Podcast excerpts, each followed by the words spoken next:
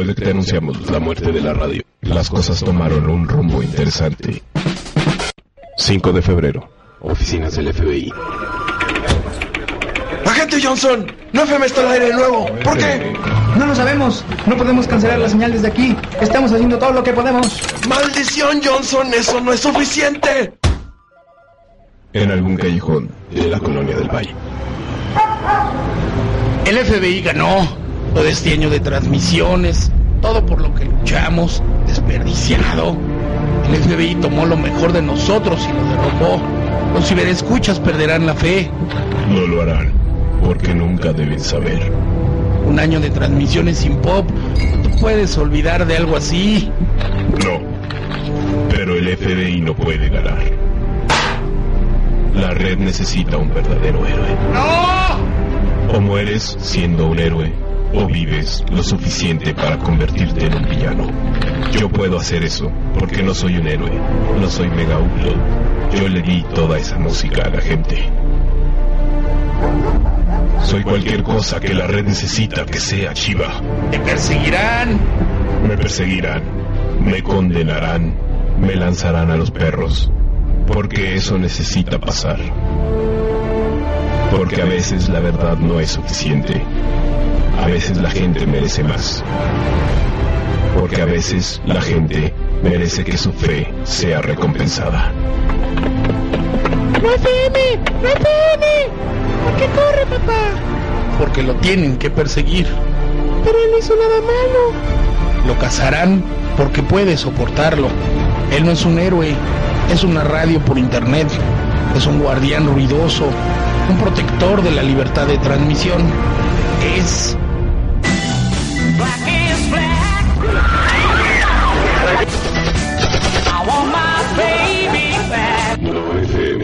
Nosotros te lo dijimos primero.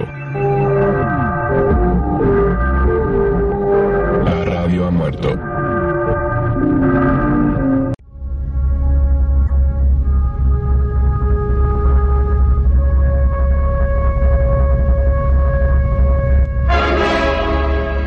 Sucede cada 26 mil años. Un evento único. La alineación de la Tierra, el Sol y la galaxia. Una nueva oportunidad de regeneración cósmica. Los mayas pronosticaron este acontecimiento. ¿El fin de una era o el fin del mundo?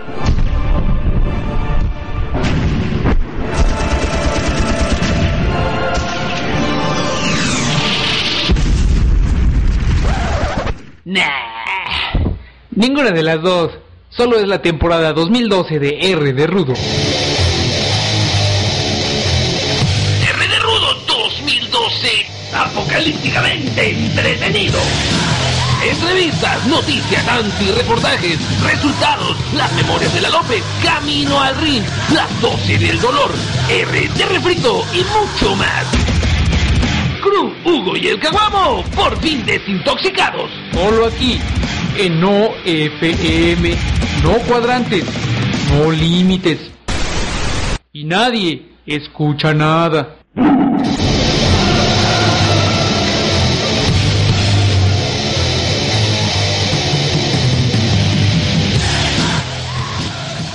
Y así con este bajón que le di tremendo a la música, iniciamos este RD Rudo número 300, 380. ¿Y qué, carnal? Déjenme ap- aprovecharme que Hugo llegó temprano y ahora sí voy a hacer que eh, gaste. eh, que su dinero valga la pena, que su sueldo valga la pena. Vamos a ponerlo a chambear. ¿Qué RD Rudo? ¿Quieres que mi sueldo valga la pena, brother? Eh, cómprame una playera de la chivas. No, no, No, ¿Quieres que valga la pena? ¿Quieres que diga... ¿Quieres que hable conforme a mi sueldo? A ver. Pues eso es lo que haces. Ah, saludos a toda la banda. Si no me equivoco es el 385. Porque no tuvimos programa dos jueves. Ah, qué cosas, qué cosas. Pero ya estamos aquí. Un mega programa como lo estuvimos anunciando vía Facebook. Va a estar sabroso. Va a estar bastante interesante. Estaremos hablando del segundo torneo, amigo de siempre. Una función con más de 70 luchadores en la, en la arena. Entonces, obviamente, para que ustedes conozcan todo esto, también estaremos hablando sobre lucha libre, la experiencia y muchas cosas más. Pero vámonos con nuestro invitado, mi estimado Hugo, porque esto es, es un reto importante y hay que platicar lo interesante. Preséntelo usted, mi estimado Hugo, por favor. Pues así es, hoy aquí en cabina de No FM Radio, aquí en R de Rudo, nos acompaña nuestro buen amigo de siempre, el señor Carlos Hernández Valdés, para hablar de esta función, que va a ser el segundo torneo, la segunda batalla campal de la Copa de Amigo de Siempre. Muchísimas Bienvenido. gracias, mi querido Krug y Hugo, por invitarme a este R de Rudo. Que por cierto, aquí queremos presentarle a la más a quien paga las facturas aquí de R de Rudo. Se lo presentamos de una vez para porque no es que queramos que quede usted bien con él, sino que pues, nada más que lo trate bonito, ¿no? Él es el caguamo, mire. Le presenta al caguamo, anda por aquí rondando en la cabina, quiere enterarse del torneo, entonces si ve que de repente ahí está como que un poquito ansioso, es más que nada porque seguramente va a querer este que lo incluya en la función, pero, pero es buena onda hasta eso, ¿eh? Es mansito. Bueno, pues, no puedo decir que la caballada está flaca porque en este caso está muy gorda y numerosa. Eh, Está hablando de nosotros, ¿te das cuenta, Hugo? Sí, No, sí, no, sí. no, estoy hablando de la función de lucha libre. Platíquenos, platíquenos de esta, de esta segunda función, el amigo de siempre. Primero que nada, ¿quién es el amigo de siempre? Pregúntame. Pues mira, por ahí tienes un texto que me hizo el favor, el honor de escribirme el doctor Alfonso Morales. Y honestamente, si yo hablo en primera persona, me vería muy mal. Pero léalo usted. Digo, No. mire, nosotros leemos aquí de a veces tantos textos. La gente ya debe de estar harta de, Póngale usted acá la sabrosura. Obviamente, esto lo vamos a leer a lo largo del programa y también vamos a hacer una nota con esta información que usted nos está proporcionando. Pero sí nos gustaría que destacara usted un poquito acerca de este texto que usted nos este amablemente nos proporcionó para evidentemente pues irlo, irlo comentando y pues la gente eh, más adelante también ya diremos cuáles son todos los luchadores que estarán pero sobre todo menciones un poquito acerca de, de este texto además dijeron por ahí usted tiene voz de hombre no entonces imagínense aquí como que nosotros no la armamos Como que nos doblamos un poco. Mira, este texto, como te decía yo, me lo escribió mi gran amigo de siempre, el doctor Alfonso Morales. Y fue a raíz precisamente del primer torneo que se realizó hace dos años en la ciudad de Querétaro, Querétaro. En aquel entonces yo tenía la intención de que Alfonso nos acompañara, pero como de costumbre está muy ocupado y hoy más que nunca se encuentra ya en Londres en los preparativos de los Juegos Olímpicos. Yo, Alfonso Morales, tuve el gusto de conocerle allá por 1980, año en que Memo González, quien fuera director de eventos especiales de Televisa, me invitó para acompañarlo junto con el Mago Septién en las transmisiones que se hacían vía satélite hacia los Estados Unidos para la cadena Galavisión de las funciones de lucha libre de la Arena México y Coliseo y también de la Pabellón Azteca. Fue la época en que surgió la Pabellón Azteca y aparecieron grandes personajes legendarios como el Super Muñeco, como Lismar Papá, entre otros. Bueno, aquellas transmisiones me permitieron compartir el micrófono con estas dos grandes personalidades. Y hoy, incluso Alfonso Morales, de repente, cuando nos encontramos en algún evento o en algún lugar y me presenta con alguien, lo hace como su maestro. Me dice, les presento a mi maestro. Y yo le digo, oye Alfonso, no digas eso porque van a decir que qué mal maestro soy.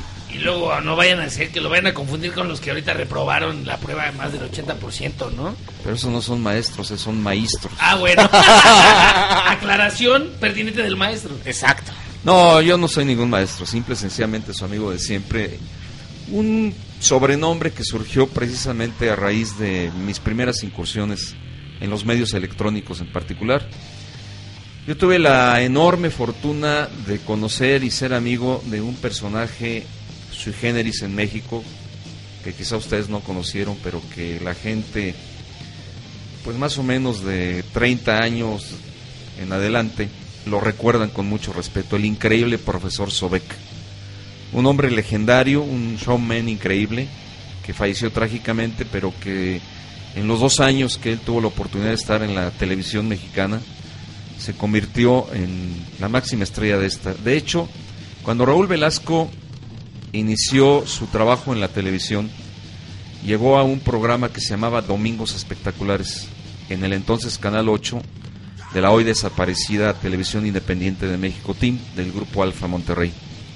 Era el inicio de una primera incursión de competencia televisiva muy interesante, en donde aquellos industriales regios crearon un nuevo canal en el que su programa estelar duraba ocho horas y se llamaba Domingos Espectaculares, que fue el antecesor de Siempre en Domingo. Allí el conductor era Neftalí López Páez y la estrella del programa era el increíble profesor Sobek.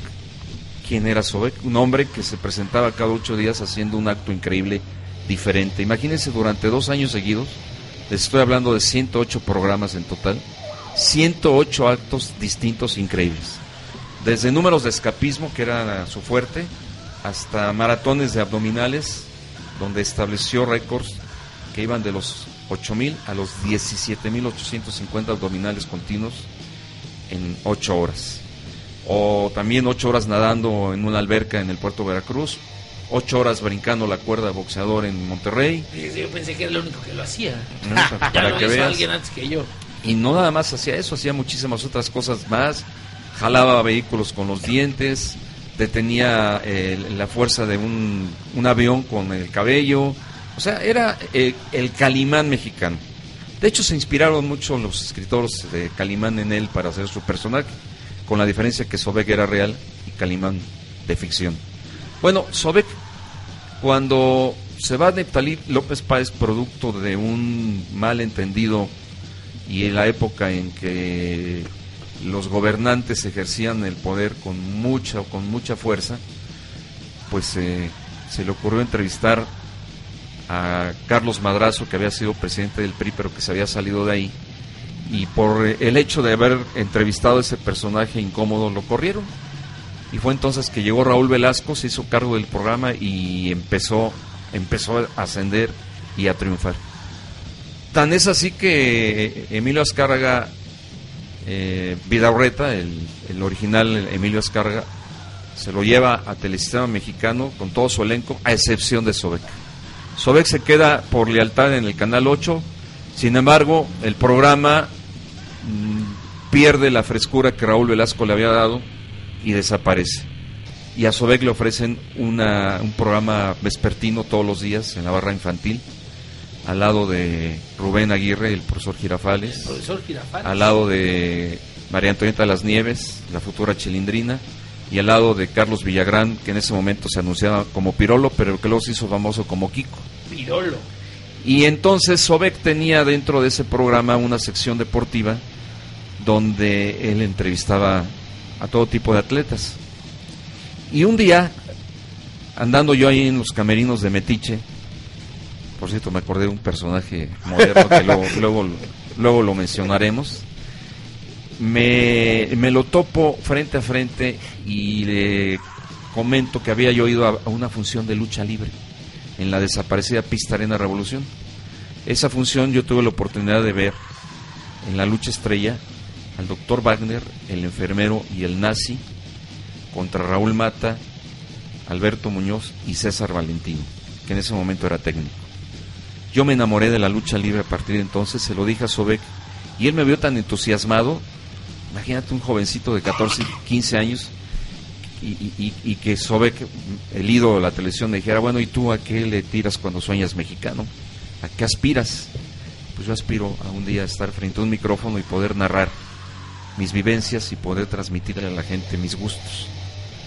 Ah, bueno, pues te gustó la lucha, ¿verdad? Sí, sí me gustó, profesor. Te doy un reto. Si el próximo, esto fue un viernes, me dice, si el próximo lunes tú me traes aquí al estudio de televisión a cualquiera de las tres grandes máscaras legendarias, te dejo que lo entrevistes. Pero no me dijo nombres. Uno tenía, usted tenía que, digamos, Investigar, tenía tres días para investigar, ¿no? Y Claro. tomando en cuenta que acababa de llegar a- Claro. al mundo de la lucha. Sin embargo, no fue difícil porque ya esas tres máscaras, gracias al cine, eran famosísimas. Obvio, Santo el enmascarado de plata, Blue Demon y Huracán Ramírez. En esa época eran las máximas figuras. Después le seguía mil máscaras, pero estas tres eran las máximas figuras. Casualmente, en la misma pista Arena Revolución, al siguiente día sábado, se presentaba Huracán Ramírez, quien en aquella época, al igual que las demás estrellas de la entonces empresa mexicana de lucha libre, hoy Consejo Mundial, no iba más que una vez al año.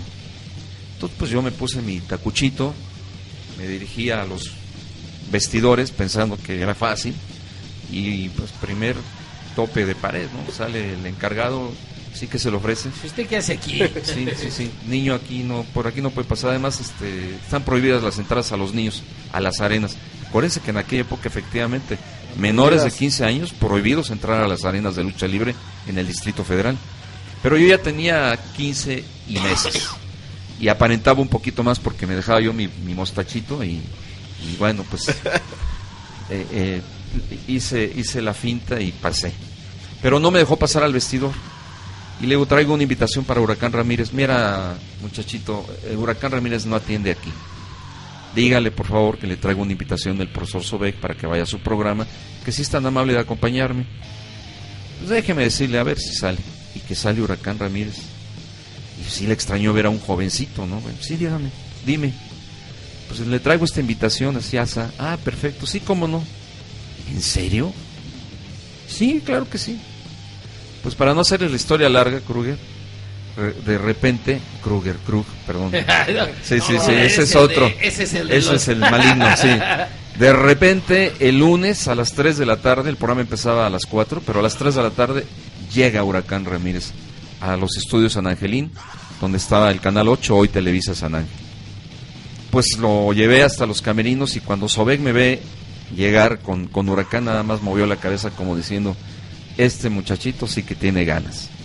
Y me dieron la oportunidad de entrevistar a Huracán Ramírez y ese fue mi debut en los medios. Mis padrinos Sobek y Huracán Ramírez. Y ambos me decían amigo y amigo y amigo y amigo. Y con el paso del tiempo conocí a otros grandes personajes. Uno de ellos, un gran periodista, Paco Huerta, en paz descanse, el, llamado periodista ciudadano, que tuvo en la radio durante muchos años un programa que era de, de denuncias ciudadanas, era, era con una absoluta libertad de expresión que para su época pues era fuera de serie.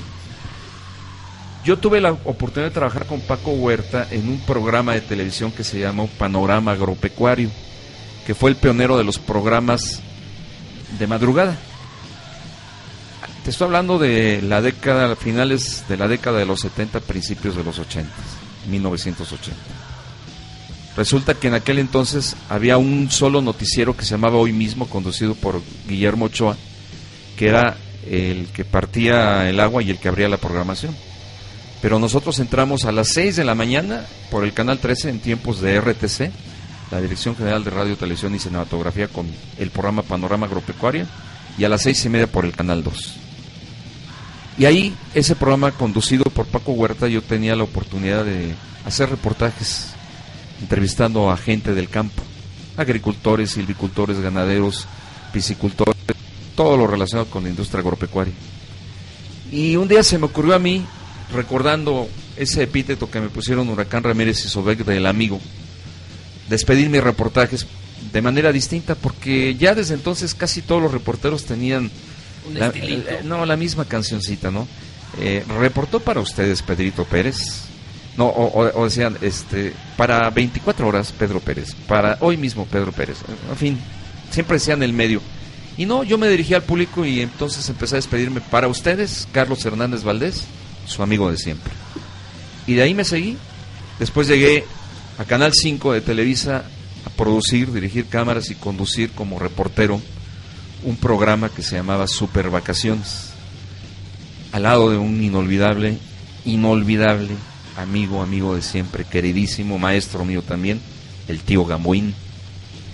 Y tanto el tío Gamoín como Rogelio Moreno, que eran los conductores principales de aquel programa, me volvieron a llamar el amigo de siempre. Y así me seguí. Cuando llego a la televisión otra vez, al Canal 2, con las luchas que les platicaba hace rato con el mago Septién, con el doctor Morales, volvió a aparecer el amigo de siempre. Después me ausenté, regreso a la televisión a través de TVC Deportes, en las transmisiones de lucha libre, posteriormente en IM Sports, y también el amigo de siempre, hasta que un día el señor Ernesto Campo me invita a colaborar en su revista Superluchas y me dice, oiga, yo quisiera que usted escribiera una columna. adelante. Eh, ¿Cómo quiere que se llame? Pues no sé, tú ponle nombre. Y le puso el amigo de siempre. El amigo de siempre. Y esto en síntesis, porque la historia es larguísima, te estoy hablando de 42 años, tomando en consideración que comencé, insisto, muy joven en esto de los medios, 42 años de pues de conocer algo de lucha libre, ¿no? Regresando del corte, don Carlos nos tiene que platicar. Ahorita yo me quedé pensando, ¿qué le pregunta eh, un jovencito de 14 años a Huracán Ramírez, ¿no? Que- y tomando en cuenta que tenía poquito de conocerlo, ¿qué le pregunta? Eso nos lo va a contestar regresando. Y regresando también, don Carlos, pues hablar ahora sí ya como tal de eh, la función del sábado 11 de agosto, pues para que la gente obviamente vaya conociendo más, ¿le parece? Muchas gracias. Aquí le mando saludos. Eh, Galeno Durán, gran compañero, gran colega de la Wagnermanía, Saludos dice. Presente, profe, ya llegué. Saludos al buen amigo de siempre, don Carlos Hernández. Ah, muchísimas gracias, qué gran, qué gran amigo. Hoy, hoy tuve la oportunidad de que me entrevistara. Eh, Joana Marín, ya llegué, Cruz. Muchos saludos a todos. Un abrazo para todos y, por supuesto, para don Carlos. ¿Dónde vive Joana?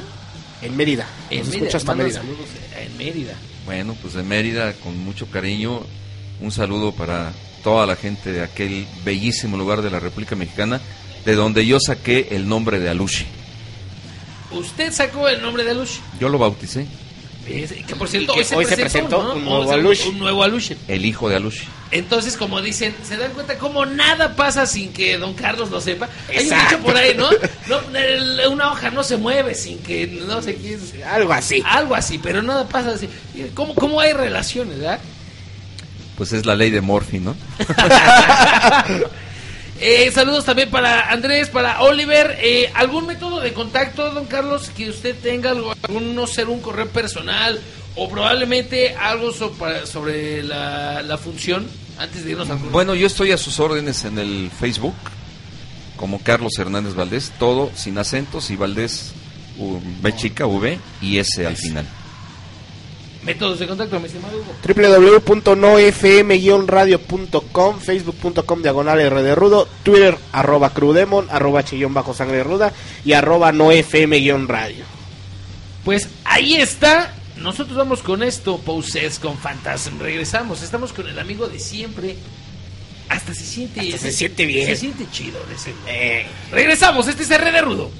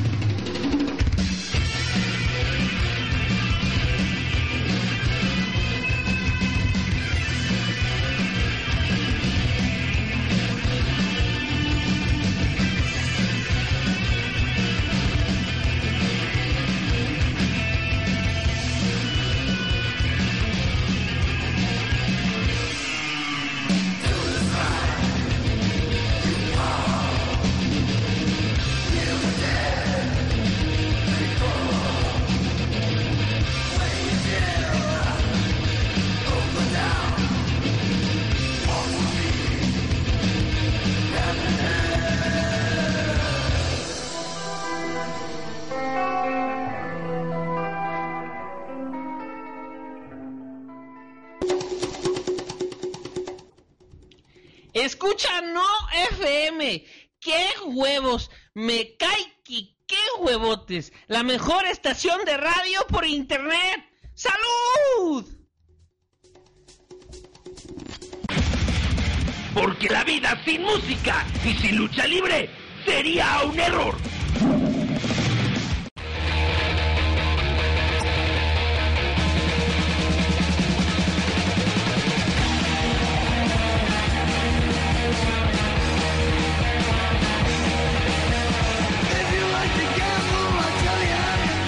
Pues aquí en R de Rudo nos encanta obviamente el rock de alto voltaje, pauses con Fantasú, pero yo sí tenía un ratito ganas de cortar la, la rola para que no se perdiera nada de lo que nos está diciendo don Carlos. Primero, mandan saludos. eh, primero dice Isaiah Mazatín. Dice, esos sí son periodistas y no los gañanes que tienen una cybershot y se sienten prensa. Denigran la profesión. Saludos a Carlos Hernández. Mil gracias. Hay otros que no tenemos ni una cybershot. Ni una pero nos consideramos prensa. ¿Verdad? Bueno, bueno, la, la- la lucha se hace. Y aquí un, un- un gran camarada, aquí por cierto le mandamos un gran saludo de parte de R de Rudo, eh, señor don Bernardo Guzmán. Ay, mi querido. Bernie, mi, mi amigo de siempre. Eh, por cierto, hoy, hoy mi hijo tuvo la oportunidad de saludarlo, reencontrarse con él. Aquí está mi hijo acompañándome y, y me dijo, oye papá, no sabes qué gusto me dio ver a Bernie. Es que es un tipazo. ¿eh? Sí, nada más que todavía falta que nos invite ahí a, A su departamento. a estrenar un departamento por ahí. pero- Oye, fíjate No qué, quiere, qué, cosa. Ya ves que él se sacó un departamento en una rifa del Yo Consejo Mundial. que Sí, y hoy en la, en, la, en la conferencia de prensa de la Expo Lucha Libre La Experiencia, eh, anunciaron, no voy a decir el nombre de la empresa para no meter gol, que X empresa constructora va a rifar dos casas. Y volteo y le digo a Bernie, ¿ya oíste Bernie? Dice, una de ellas es mía. Pero lo que él no sabe es que en las reglas dice que no se permite la participación De ganadores Bernardo anteriores. Guzmán. Bernardo, no, específicamente de Bernardo Sí, Guzmán, nada sí, más. sí, sí, sí, sí. Nos dice, saludos, que Carlos platique del Mil Máscaras. Ah, pues estábamos platicando Estamos ahorita atrás. hablando. Nos vemos el 11 en la López, mi favorito para ganar esa alebrije. Saludos, mi estimado Bernardo. No, para mí el favorito a ganar es Cuije. Si hubieran ido, no, si nos hubiéramos ido por las apuestas, ¿verdad? Vamos, tenemos tanto de qué platicar, pero Valente Pérez, es el homenaje a Valente Pérez y todo esto que nos estaba platicando eh, don Carlos sobre, primero, que es su primer homenaje y lo que usted quiere hacer. Cuéntenos. Mira, tradicionalmente se le han rendido homenajes que a don Salvador Lutero, que a don Francisco Flores, que a Toño Peña.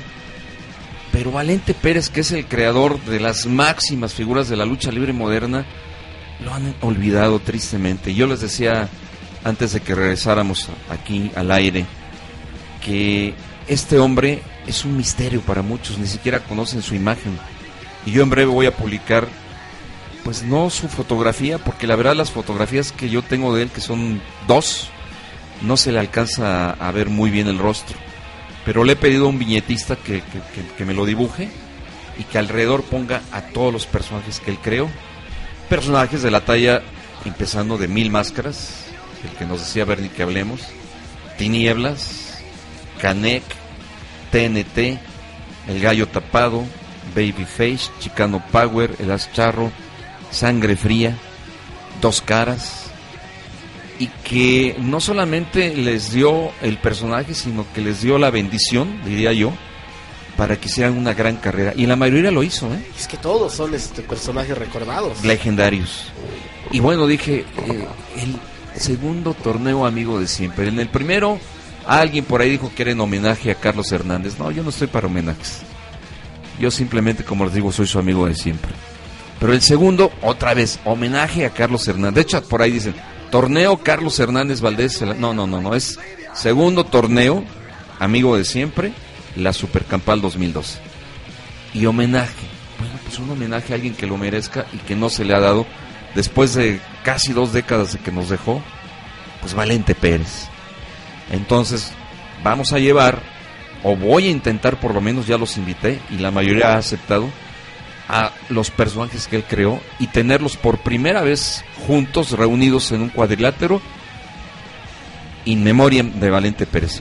Invité a Mil Máscaras y está por confirmarme. Todo depende de su agenda internacional porque tiene, me dijo, eh, pendiente la confirmación de una invitación para una conferencia que los bomberos de San Francisco quieren que les dé en Estados Unidos. Invité a Tinieblas y no solamente aceptó, sino que me ha dado la deferencia de ser el anfitrión especial del torneo. Invité a Canek, pero Canek, por un lado, según él está ocupado, por otro lado yo pienso que está enojado conmigo y al rato les digo por qué. Vamos a ver si viene o no. Invité a Chicano Power, ya retirado, y me dijo, voy. Invité a Elas Charro, Jorge Guaracha, y me dijo, voy. Babyface, voy. Le corrí la invitación a través de unos luchadores de Colima a TNT, quien está un poco enfermito, y les dije, lamentablemente yo no tengo los medios para traerlo. No se preocupe, señor Hernández, nosotros nos cooperamos, los luchadores, le pagamos su boleto de avión, sus viáticos, pero queremos que TNT esté presente en la función de homenaje a Valente Pérez. Ojalá, y Dios lo permite, tengamos aquí al buen Lupito desde Tecomán, Colima. Invité a alguien que, que es obviamente parte fundamental de la lucha libre mexicana y sobre todo del toreo, dos caras y aceptó. El gallo tapado vive en Estados Unidos, está literalmente retirado, no puede venir. El muchacho que anda trabajando como el gallo tapado junior se fue a Estados Unidos, ya reside allá, tampoco puede venir. Ambos me autorizaron entonces a que alguien suba con la máscara del gallo tapado. Y ese alguien no podía ser otro más que una figura legendaria, Estrella Blanca. Él va a subir Santo Poblano. el Santo Poblano como el gallo tapado. Y al que no encuentro por ningún lado es a Román Zacarías, quien luchó como Yanga, quien luchó como el hermano Muerte 2, quien fuera Sangre Fría. Y me encontré con una cosa muy chistosa, dos sangres frías. Uno que se anuncia como tal y otro como Sangre Fría Junior. Uno en Guadalajara y otro aquí en la zona metropolitana. Y los dos dicen tener los derechos del personaje. Qué pequeño paréntesis, don Carlos. Y cuando yo escribí en Box y Lucha, yo le hice un reportaje al Sangre Fría de aquí de, del Distrito Federal que precisamente nos dijo, "No, y, me- y tenemos un- tengo una foto, "No, aquí están los derechos, y digo, amigo, dicen, a mí me la enseñaron. Claro. Y mira, la verdad es que aquí hay algo, hay algo que debemos de decir. Valente Pérez, con toda esa genialidad que le caracterizó, nunca registró a sus personajes. Se los regalaba a los luchadores. Nunca los registró, ¿eh? Y él se podía haber hecho millonario. Nada más con mil máscaras. ¿no? Nada O sea, más. ya, o sea, vamos a dejar más. todos los que acaba de enumerar. Nada más con mil máscaras. Y bueno, resulta que entonces estos muchachos, entre ellos Sangre Fría, pues a Río Revuelto Ganancia de Pescadores, muere Valente Pérez. Eh, Sangre Fría perdió la máscara en una lucha memorable en la Plaza de Toros, México. Y, y dijo, bueno, de todas maneras yo sigo siendo Sangre Fría, yo soy el dueño de los derechos, yo no sé si los registró o no, pero un día se los cedió al muchacho de aquí de México. Y resulta que al de Guadalajara, cuando Valente Pérez vende la revista Lucha Libre y se la vende al promotor Benjamín Mora, según Benjamín, se la vendió con todos los personajes, lo cual dudo, honestamente dudo, porque insisto, Valente nunca registró los personajes. Eran o del dominio público o, como les dije, un obsequio que le hizo a cada luchador. Bueno, sin embargo, el de Guadalajara dice, a mí los derechos me los cedió el señor Benjamín Mora. Entonces hay dos, dos sangres frías, los dos están invitados, los dos espero que acudan y los dos tendrán que dirimir ahí sobre el cuadrilátero, pues si son o no son, si aceptan o no aceptan enfrentarse, va a ser algo interesante, ¿no? Pero a fin de cuentas, insisto, Román Zacarías, si alguien que nos escuche sabe de él, díganle que lo estoy buscando, el bárbaro Román, nos gustaría mucho tenerlo en el homenaje a Valente Pérez. Y créame, parece luego que no, pero seguramente alguien lo está escuchando, probablemente lo conoce, e inmediatamente le, vamos a pasar el contacto. Mi estimado don Carlos, revisando la, lista de luchadores antes de ir al próximo corte, como dicen, vamos a, vamos a numerarlos. Bueno, no numerarlos, vamos a mencionarlos. Eh, Arena López Mateos festejando su 45 aniversario. La Super Campal 2012 In Memoriam de Valente Pérez. Tinieblas como anfitrión especial, lo que justo nos comentaba nuestro amigo de siempre. Y pues comience usted para decir quiénes van a estar. Bien, los voy a leer y ustedes tienen ahí una copia de la lista, pero quiero decirles que eh, alguno de estos ya tuvo que ser sacado de la, de la lista. Y una vez la actualizamos. Sí, efectivamente, por, por razones eh, no de castigo, sino que simplemente no puede asistir.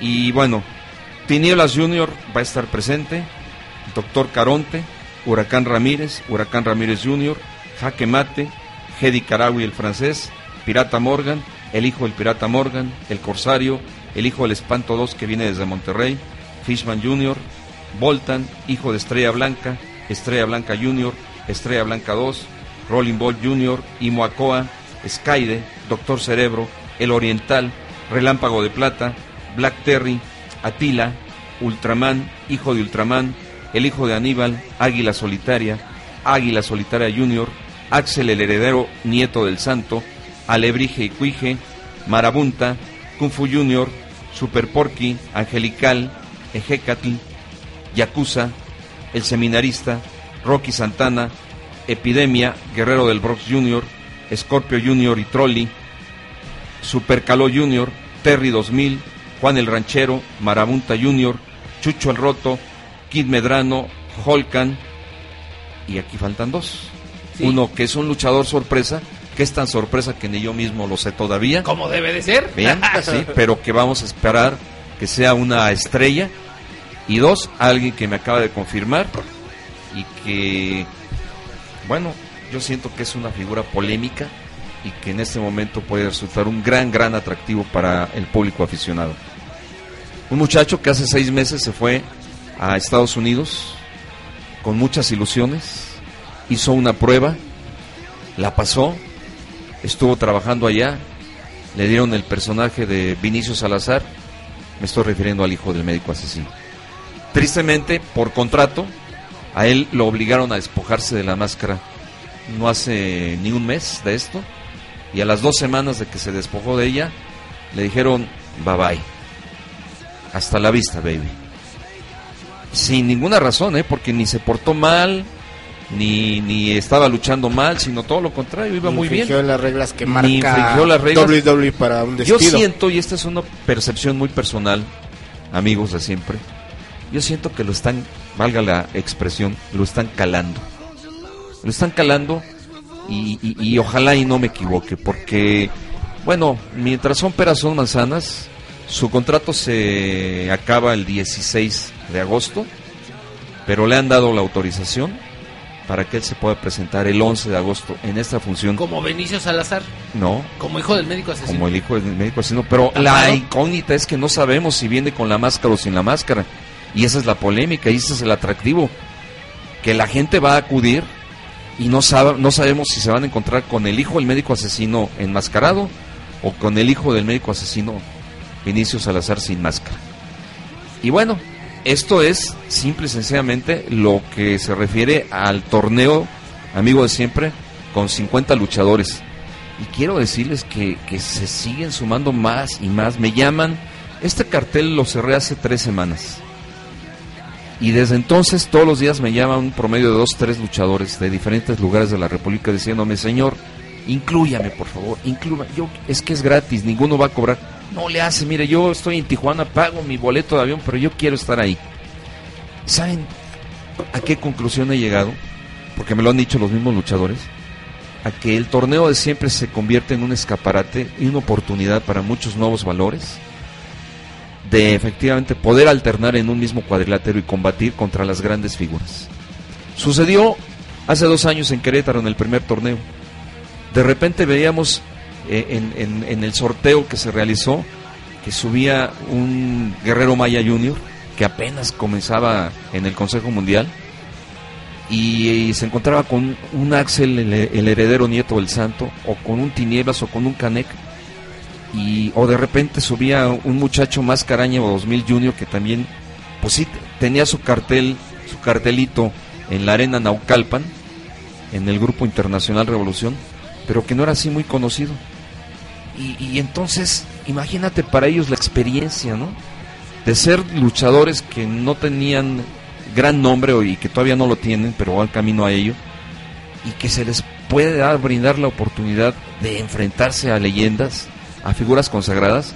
Bueno, tan es así que el final de aquel torneo, los que quedaron mano a mano fueron Canek y Mascaraño 2000 Junior.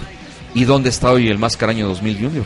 En la antepuerta, en la antesala de la oportunidad de su vida. Si él gana esa máscara, déjenme decirse que se va a los cuernos de la luna. Pero si no la gana, de todas maneras, él ya ganó. El hecho de, de- estar estelarizando un programa de triple manía, eso es un gran privilegio, es una gran, gran, gran oportunidad que le da la vida, pero que a mí me da gusto porque salió del segundo, del primer torneo amigo de siempre. Y entonces de este segundo también van a salir otros seguramente. Y por ejemplo, antes de ir al corte, lo de Máscara Año 2000 Junior, a una entrevista que le hizo eh, nuestro colega, el buen Frederick, eh, de cara a Triple Manía, decía, yo me considero que exactamente que ya gané por el hecho de que Wagner aceptó el duelo de máscaras, tomando en cuenta que cuántos años tenía que Wagner pues, no apostaba su máscara. Pero cuidado, eh, porque miren, en el primer torneo, cuando se enfrenta Canek, por una mala decisión del referee, ganó Canek, cuando que pudo haber ganado Mascaraño 2000 Junior. Y desde ahí mostró tamaños y demostró que él tiene las cualidades para ponerse al tú por tú con los grandes. Entonces yo ya se lo dije al doctor Wagner Jr., no te confíes. No te confíes porque este muchacho te puede dar la sorpresa. Y él me dijo, sí, efectivamente, señor, no me confío. No crea que yo estoy seguro de que ya la hice. Porque además de que él es más joven que yo, tiene algo que en los jóvenes se llama hambre de triunfo. Y él va a hacer hasta lo imposible por ganarme, pero yo me voy a defender. Y quiero decir que apenas hace 15 días, hace 8 días prácticamente, estuvo de pareja con Canek en el 45 aniversario de la López Mateos. Y viste cómo, cómo, cómo fueron las cosas, Y- porque eran precisamente el doctor Wagner Jr. y Tinelas Jr. para Canek y Mascaraño 2000 Jr. Y perdóname, pero fue una, una lucha súper interesante porque si bien es cierto que no borraron del mapa a Canek y a Tinieblas Jr., sí demostraron que ese pique que traen es de grandes polendas, ¿eh? Exacto, porque la, la gente no quería ver a Wagner contra Canek. No, y es una rivalidad Es una añeja. rivalidad de, de años. Así es. La gente quería ver a un Mascaraño 2000 Junior Sí. contra un Dr. Wagner ¿Y previo. qué, y qué pasó? ¿Cómo lo, hizo, ¿Cómo lo puso el Mascaraño 2000? Barrió con Wagner. Con la máscara de Wagner barrió el, el ring de la López Mateo. Se llevó el triunfo Wagner, pero. Eh, por descalificación.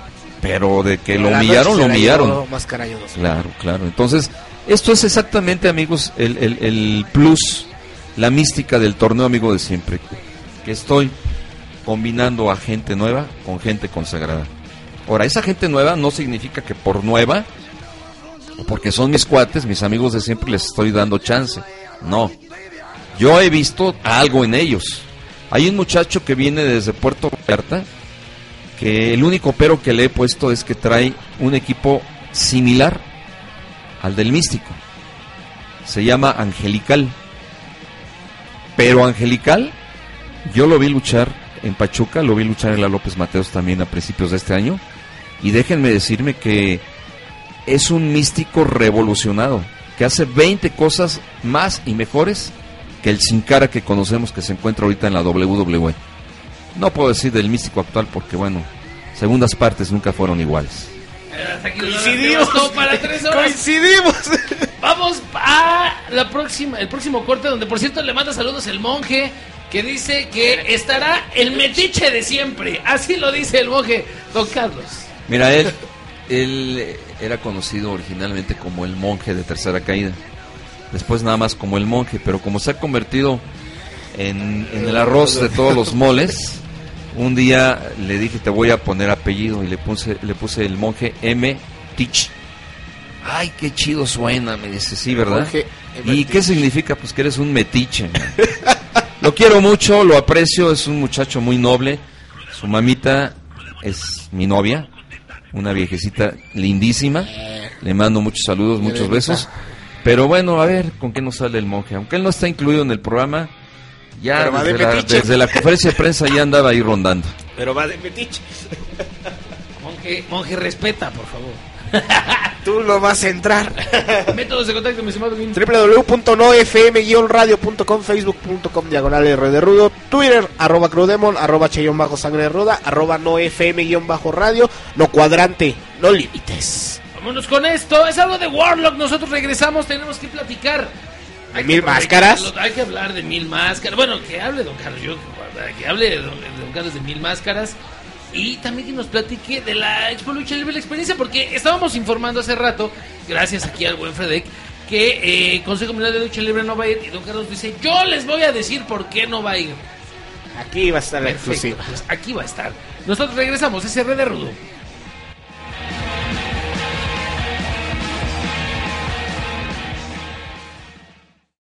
Put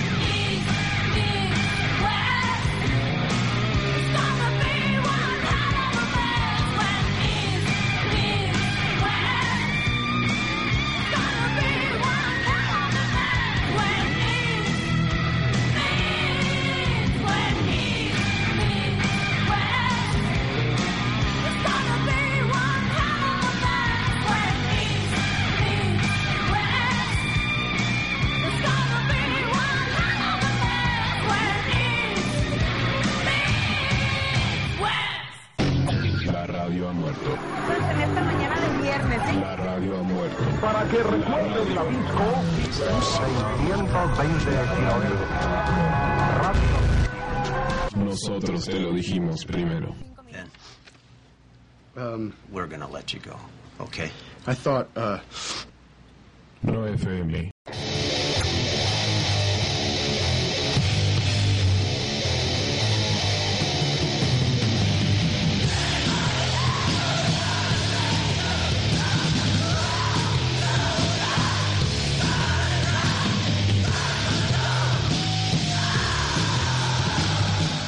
Escuchando a Warlock con East Mist West. Nosotros regresamos porque la plática está bien interesante. Don Carlos dice, ah, por cierto, le mando un gran saludo y nosotros también eh, copiamos el mismo saludo al buen Enrique Iniesta. Saludos al buen Ah, Enrique. mi buen Enrique, ya sabes en lo que quedamos, amigo de siempre.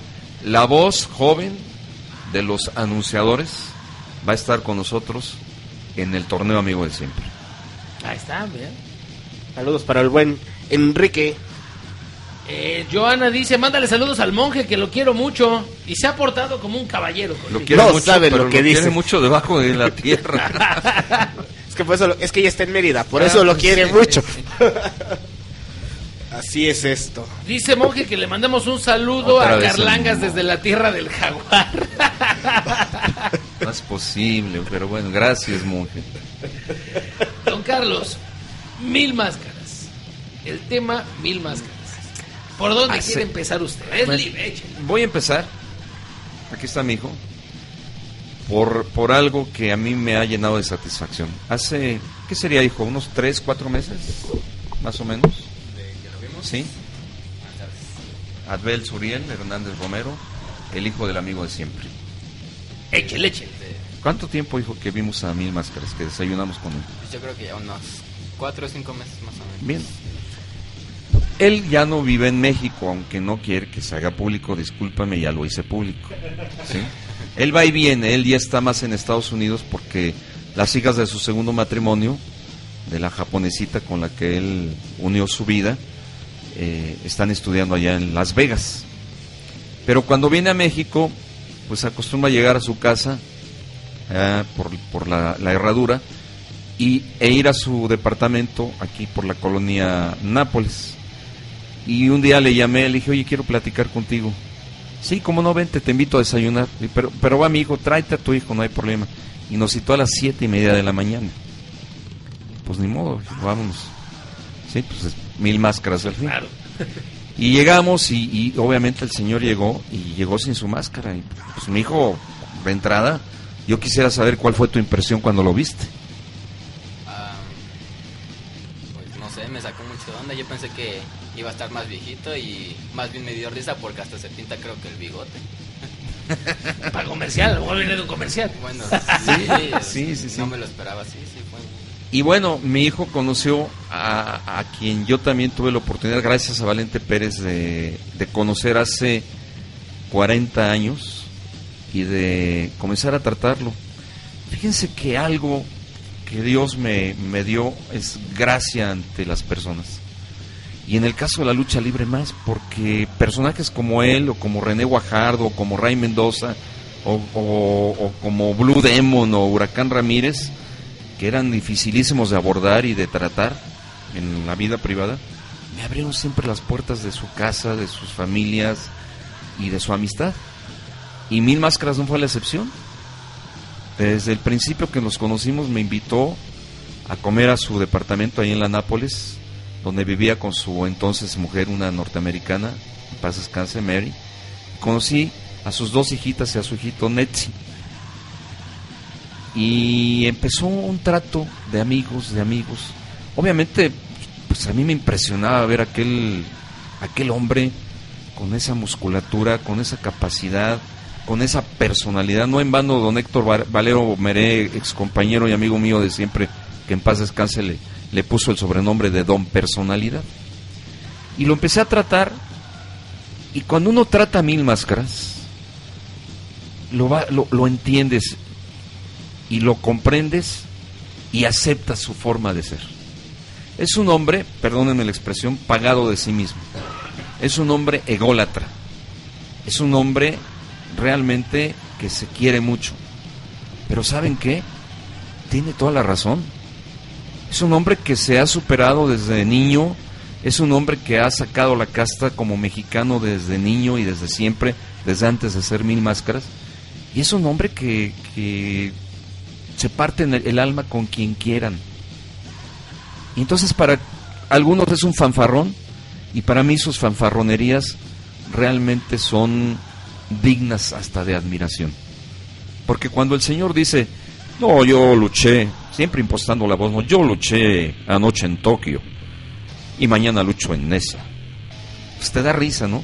Pero dices, oye, qué grandeza, ¿no? Un hombre que, que lucha en Tokio o lucha en el Madison Square Garden de Nueva York y viene a, a la arena Nesa, chiquita, modesta, aquí en el Estado de México. Y no le da pena decirlo. Eso habla de su grandeza, desde luego. Y entonces, cuando fanfarronea, no es que fanfarronea, así es él. Y se le admira como tal. Y hay otros que fanfarronean, como Canek, y perdóname, no les queda. Y por eso hace rato te decía yo que por eso Canek seguramente está molesto conmigo, porque si alguien ha tenido el valor de decirle sus verdades en su cara, ese soy yo. Y no estoy fanfarroneando, ¿eh? Pero bueno, estoy con Mil Máscaras. Mil Máscaras es un hombre que nos platicó a mi hijo y a mí el amor que le tuvo a su madre. Pero yo le hice una pregunta, oye Emil, hablas mucho de tu mamá, pero hablas poco de tu papá. Casi no hablas de él. ¿Cómo no? Y empezó a hablar de su papá, ¿te acuerdas, hijo? ¿Y qué hizo? Ah, pues puso a llorar. Oigan, ¿eh? Mil máscaras empezó a llorar. Al recordar a su papá. Y me dice, canijo, ya me hiciste llorar. No, yo qué culpa tengo, mano. Pues yo te dije que me me platicaras de tu papá porque casi no hablas de él. Y se puso a hablar con una admiración, con un cariño, con un respeto, que ahí es donde yo me pongo de pie y digo, qué señorones mil máscaras. Porque el respetar a un padre, sea quien sea, sea como sea, no es cosa fácil. Y hoy en día los valores familiares tristemente se van perdiendo. Él es un ejemplo en muchos sentidos. Mil Máscaras, insisto, es un paradigma de autosuperación. Del sí se pueda y el sí se, se llega. Y él ha llegado y va a llegar a donde quiera. No estoy de acuerdo, y también se lo he dicho, con que continúe luchando, porque yo prefiero recordarlo con esa gran musculatura, con esa gran personalidad que le ca- caracterizó todavía hace 10 años atrás. Pero él quiere demostrarle a la gente y demostrarse a sí mismo que la edad no es, la edad no es impedimento para seguir luchando. Y bueno, es un hombre que tiene 74 años de edad, aunque él diga que son cuatro menos. Nos acaba, sí, nosotros aquí lo comentamos y le mandamos una felicitación y, y entonces don Carlos nos dice, son 74 años. 74 años de edad y es un ejemplo de longevidad deportiva y de respeto, ¿eh? Porque ahora que estuvo eh, el año pasado aquí la WWE en el Palacio de los Deportes y se hizo el anuncio en México de que ingresaría al Salón de la Fama, yo asistí y me di cuenta de cómo la gente, aún los jovencitos y niños que no saben de él, pero que han escuchado que es una leyenda, se pusieron de, pie para aplaudirle. Pero lo que más me conmovió fue que los norteamericanos lo reconocieron. Mil Máscaras desde siempre ha tenido la facilidad del idioma. Estudió, estuvo casado con una norteamericana de un alto nivel cultural. Adquirió la nacionalidad norteamericana. Antes de ser Mil Máscaras, trabajó en películas norteamericanas junto con Tinieblas. Y ambos alternaron en una película que se llama Los Reyes del Sol, que se filmó en Puerto Vallarta, México, con dos grandes leyendas de Hollywood. Uno, George Chakiris, de la película West Side Story, Amor sin Barreras, y otro, Jules Breiner, que es el faraón de la película Los Diez Mandamientos de Charlton Heston. Bueno, tanto Tinieblas como él alternaron con esas personalidades de la cinematografía norteamericana y su vida ha sido siempre al lado de grandes literatos, de grandes hombres de la cultura, de gente que uno no tiene ni idea y que cuando platican con él no se imaginan que están platicando con mil máscaras. Mi admiración por este hombre, mi amigo de siempre, y es una admiración que va más allá de lo deportivo, como ustedes habrán dado cuenta. Interesante. Dice Ixaya Mazatín, la enciclopedia de la lucha libre, Carlos Hernández, no puedo estar más que de acuerdo ante eso. Y, y obviamente, ¿no? Como dicen, cada quien ahí habla como le va en la feria. A mí se me hace este muy... eh, usted obviamente del tiempo que tiene de conocer a Máscaras y a Canequito y yo. Eh, sin embargo, tuvimos nosotros la fortuna de tener aquí a Canek hace un año y medio, algo así, en uno de nuestros aniversarios. Lo tuvimos la oportunidad de platicar con él, de, obviamente estuvimos aquí todo el programa. Y bueno, como dicen, cada quien habla, ¿no? Como, como, Mira. como va. Pero distaba mucho a lo mejor de, de eso que, que, que ahorita usted comentaba. No, no, lo que pasa, yo a Canek lo aprecio mucho, ¿eh? y es mi amigo. Pero no implica que yo no le diga sus verdades. No, claro, como buen amigo. Porque incluso a Tinieblas un día se lo dije, lo regañé hace muchos años por una situación. Íbamos a, a los estudios, al edificio de productores cinematográficos ahí por Churubusco frente a la alberca olímpica. Y iba, iba a visitar a unos productores de cine. Y llegué con él, y, pero llegó sin su máscara. Le dije, oye, ¿y por qué no te pones la máscara? No, aquí me conocen todos. Le dije, bueno, vienes, vienes a, a- a promover a fulano de tal, su nombre verdadero, o vienes a promover a tinieblas. No, pues a tinieblas. Pues entonces ponte la máscara. No, es que aquí todos me conocen. No, papacito. Vienes a promover a tinieblas, conviértete en tinieblas. Y si no, pues dedícate a otra cosa. Se enojó, pero me hizo caso. Y le digo, perdóname, si fuera tu enemigo no te diría tus verdades. Al contrario, te las ocultaría para que tropieces con ellas mismas. Soy tu amigo, te las digo para que las corrijas. Y mira, esto me ha valido conservar esa amistad por más de 42 años. Y en el caso, insisto, de, de, Canek, pues también, Canek cuando llegó a México era un jovencito de 18 años, era un mesero en Villahermosa, Tabasco, tenía el sobrenombre del capitán porque era capitán de meseros allá. Y cuando llegó aquí, llegó con un personaje que se llamaba el, el príncipe Maya. Ni siquiera el príncipe Maya, era el príncipe. Y, y resulta que cuando llega, presentado por TNT a Valente Pérez, llega a la editorial y llega sin equipo porque se lo habían robado en la terminal de autobuses. Entonces ahí varios luchadores le dieron, ten esta máscara, ten... y se le hizo, un, reportaje con un calzoncillo, una máscara muy fea y descalzo. Y Valente le pone Canek. Y al rato le diseña una máscara y esa máscara se fue modificando poco a poco, poco a poco hasta llegar a la actualidad. Pero también Canek fue creciendo, fue creciendo, tuvo eh, la fortuna de, que lo tomara gente como don Francisco Flores y lo proyectara a nivel internacional. Y se lo ganó, porque él también le ha costado mucho trabajo. ¿eh? Sin embargo, ojo, la soberbia por nadie es bien vista. Y Canek es muy soberbio. Y se lo he dicho. Y el día del primer torneo amigo de siempre, en Querétaro, él quería enfrentarse a como de lugar a Tinieblas. Dije, oye, es que ni modo que yo suba y le diga a los demás luchadores, ¿sabes qué? Pierdan ustedes porque yo quiero que gane Tinieblas, ¿no? Y tan es así que los referees, en un error garrafal, descalifican a Tinieblas y este es eliminado como 10 o 12 luchadores antes de, los dos últimos. Y al final, pues se, enfrenta a lo que ya les dije a Mascaraña 2000, le gana Canek, a la mala, pero le gana. Y para esto, me estoy omitiendo algo. Antes de todo esto que les platico, en los vestidores me dice, a mí no me interesa luchar con ninguno de estos muchachitos, me dice Canek. Yo quiero luchar con Tinieblas porque a él lo voy a desenmascarar tarde que temprano. Y además a mí no me interesa eh, tu trofeito. Yo trofeos tengo muchos y mejores. Perfecto. Termina la lucha, gana la lucha, subo a entregarle el trofeo y él entre guasa y guasa no lo quería recibir, me ponía un edecán enfrente y decía, recíbelo tú, me ponía el referee, recíbelo tú, y entonces agarro yo el micrófono y delante de todo el público digo, señor Canek, por respeto a su trayectoria y sobre todo por respeto a este público que lo ha vitoreado y que lo ha venido a ver, recibe el trofeo. Pues no le otra más que recibirlo. Se va al vestidor, que era la oficina del señor Carlos Maínez, el promotor, allá en Querétaro. Subo yo y me dice Canek, ven, ven, ven Carlitos, acompáñame. Y me mete al baño privado de Carlos Maínez. Dije, ¿qué me vas a hacer, canijo? ¿No? Pues, ¿Qué pasó? No. Y un cuartito chiquitito, ¿no? Donde nada más estaba el WC y el, y el lavabo. Y ya estando ahí solos, encerrados, se quita la máscara y viéndome a, a- a- a los ojos me dice, ¿qué pasó, Carlos? ¿En qué quedamos? ¿En qué quedamos, Caneca? Pues en que yo me iba a enfrentar a tinieblas. Maestro, te repito, yo no soy quien para decirle a los demás que, que- se dejaran ga- ganar para que, o perder, para que te enfrentaras tú a tinieblas. Pues, digo, no dependió de mí. No, pero no se vale. Mira, man. Además, tu reclamo fue in- inicialmente porque el póster destacaba la figura de tinieblas.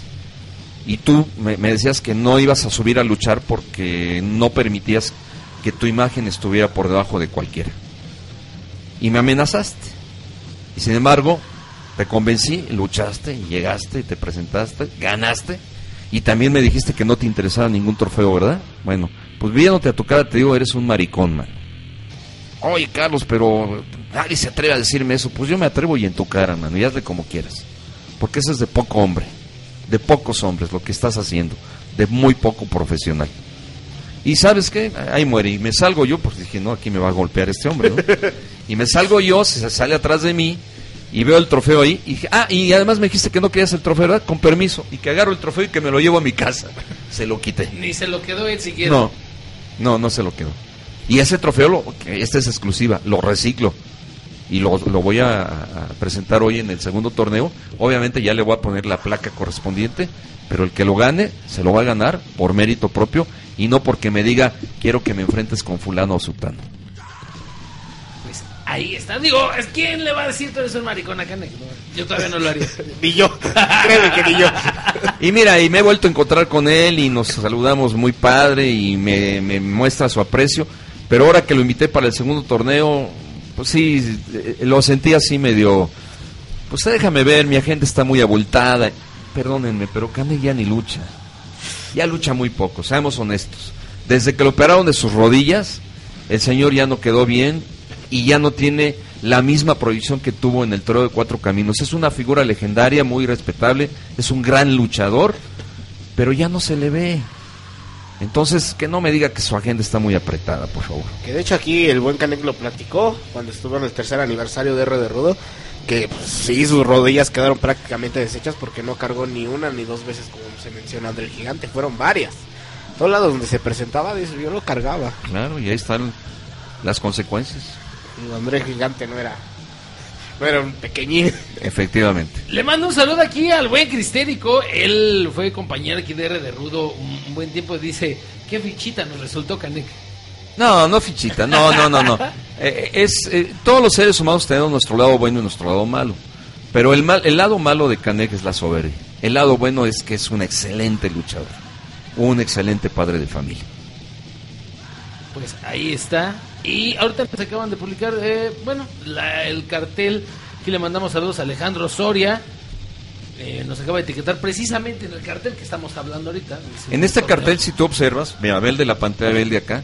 En este que tú tienes en tu escritorio no está el hijo del médico asesino. Y en el que está en la pantalla ya aparece. Ya es el, el actualizado. Exactamente. Lo que sucede es que apenas hace tres días que llegó a México y se comunicó conmigo y me dijo, eh, don Carlitos, yo quiero estar en su torneo. Se acaba mi contrato hasta el 16 de agosto, pero no me importa, ya pedí permiso y por ser una función de beneficio, una función altruista, me autorizan. Y esto me hace pensar, muchachos, mucho, a ver, a ver, a ver, ¿cómo está eso de que te corren? Y de que sigues con un contrato y que lo estás respetando. Entonces a mí me, me- me- Ah, da y- mucho que pensar, ¿eh? Hay gato encerrado. Ay, aquí hay este hijo del médico operado, ¿no? Exacto. Al hijo del médico, así que le mando un abrazo, un saludote y para mí es un orgullo que junto con Bernardo, saludos al buen Bernie, fuimos los primeros dos en entrevistarlo cuando se, se dio la noticia que se iba a WWE. A la zona de desarrollo de la WWE. FCW. Y es un gran muchacho, muy noble. Sí, sí, sí. Muy sí. noble, Un muy, tipazo. muy- muy buen hijo de familia, buen luchador. Fíjate que, que chistoso, perdón que haga yo un paréntesis, ¿no? Pero yo estoy aquí muy contento con ustedes. Igual. Y- y, estamos- y- y- y me permite entonces eh, confesarles algo. Todos de niños, sobre todo en mi época, la inmensa mayoría tenían como ídolo a Santo el enmascarado de plata por las películas. Y yo un día me encontré un, un álbum de estampitas que era una hojita de esa de, de- de papel muy corrientito y, y unas estampitas chiquititas, casi casi como las de mi cartel, ¿no? ¿Verdad que parece Estampitas, de- sí. estampitas de, de álbum de álbum tradicional? De ¿no? esas de las que llenabas Y una de esas. Y una de esas estampitas era el médico asesino. Me impactó tanto el nombre que después cuando yo veo una película con resortes que era el luchador fenómeno y veo a ese personaje con esa presencia, con esa personalidad, me impactó y fue mi primer ídolo. Antes que el Santo el Enmascarado de Plata, antes que Blue Demon, antes que Huracán Ramírez, el médico asesino para Carlos Hernández Era la máxima figura. Y yo no andaba muy errado, porque déjenme decirles que ya después, cuando me dedico a investigar periodísticamente a los personajes de la lucha libre, me encuentro con que don Cesario Manríquez es o fue el primer héroe mediático de la lucha libre mexicana. ¿Por qué el primer héroe mediático? Si bien es cierto que antes que Televicentro ya se habían transmitido algunas funciones de la Arena Coliseo con personajes de la empresa mexicana de lucha libre como el Santo mismo, también es cierto que cuando llega el médico asesino a la televisión se convierte en la máxima figura de Televicentro. Fue la primera época de la lucha libre televisada. Y paralelamente don René Cardona, en paz descanse, un personaje a quien también tuve la oportunidad de conocer gracias a Sobek, decide filmar una película en sociedad con Roberto G. Cruz, que era el editor de Santo el Enmascarado de Plata. Y la película se llamó El Enmascarado de Plata.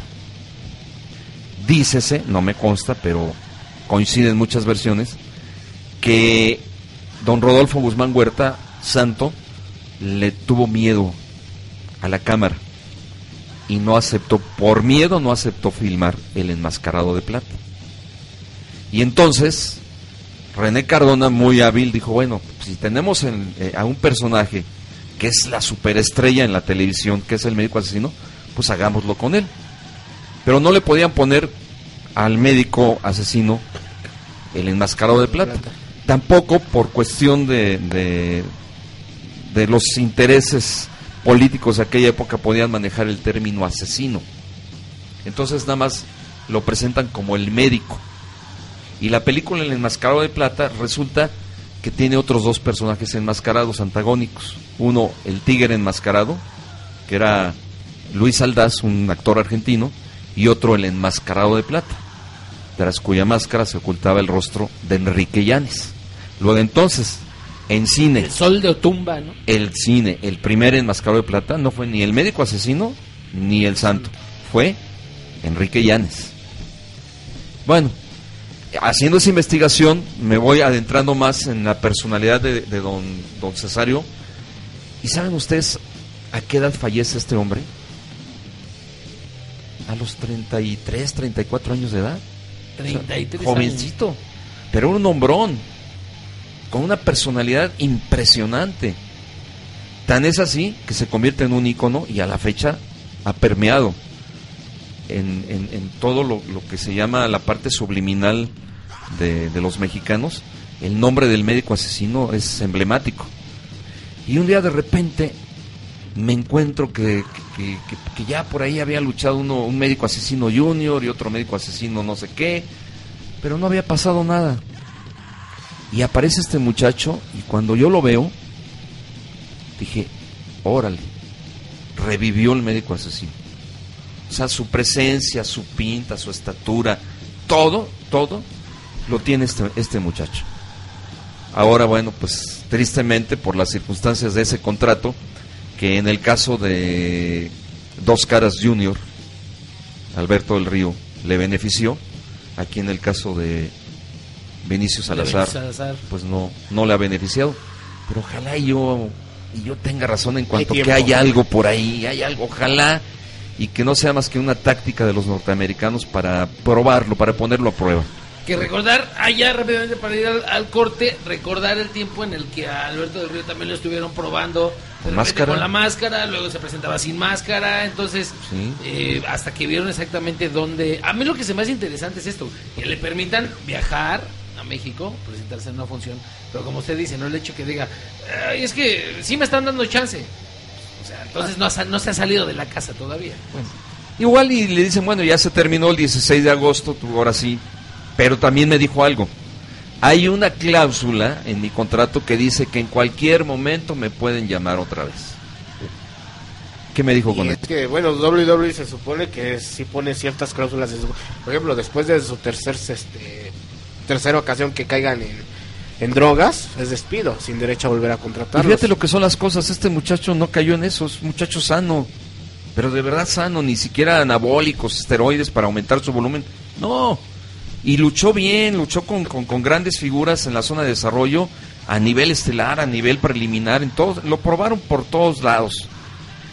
Donde sí yo coincido con su papá, el doctor Gustavo Zabaleta, y con mucha gente más, es que su personalidad sin máscara no es igual que con máscara.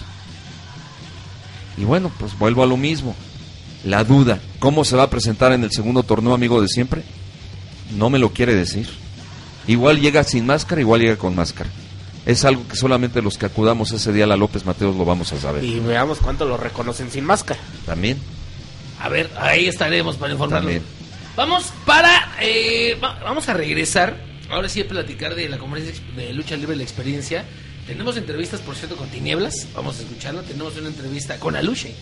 ¿Cómo no? Aluche. Con el hijo de Aluche, ¿no? No me digas, ¿a poco habló? Sí, pues bueno, ah, esto es lo que me reporta aquí este el buen el buen Freddy que Se me hace que te la- porque hasta donde yo sé Luche no habla. ¿eh? Aquí lo tenemos, vamos a escuchar qué nos dijo Aluche. Y de hecho, Hugo está especializado en este eh, dialecto maya específico. De hecho, desde Sí, las películas. Es muy desde las- difícil, ¿eh? desde el este la, la- el programa con, con este Mel Gibson o con quién, ahora que es esa película, no, ¿no? desde hecho del, del programa que tenía tinieblas que se la y todo eso Hugo desde ahí ya chavito él traducía en maya ¿no? Exacto, exacto. bueno No menos me eso me ha dicho ¿en entonces, serio? yo lo- To- Todavía no nacía, pero ya le traducía, brother.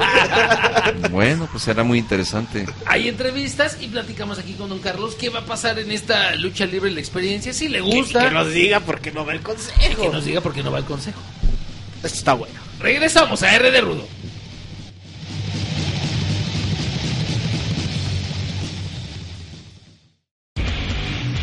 Soy el profesor Solar y las clases ya comenzaron. Estás escuchando R de Rudo.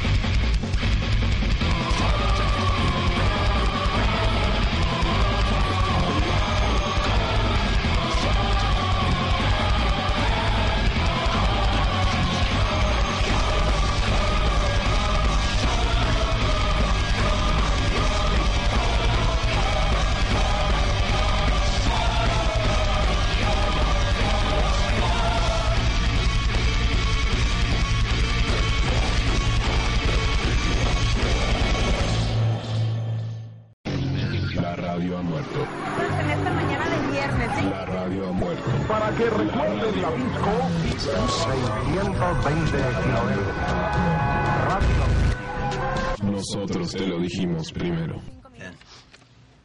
Um, We're gonna let you go, okay?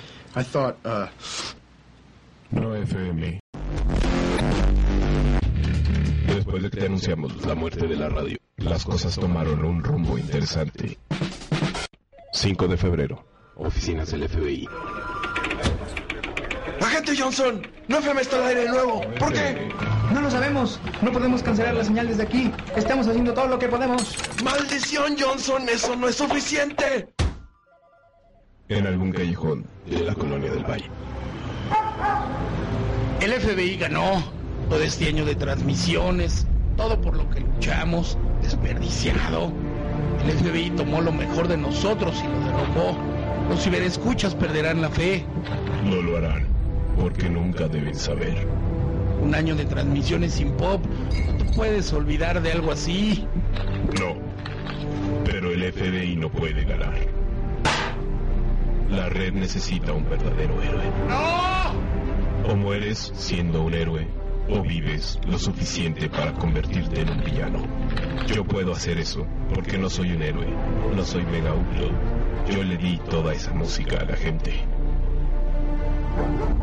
Soy cualquier cosa que la red necesita que sea chiva. Te perseguirán. Me perseguirán, me condenarán, me lanzarán a los perros, porque eso necesita pasar. Porque a veces la verdad no es suficiente. A veces la gente merece más. Porque a veces la gente merece que su fe sea recompensada. No FM, no FM. ¿Por qué corre, papá? Porque lo tienen que perseguir. Pero él no hizo nada malo. Lo cazarán porque puede soportarlo. Él no es un héroe, es una radio por internet. Es un guardián ruidoso, un protector de la libertad de transmisión. Es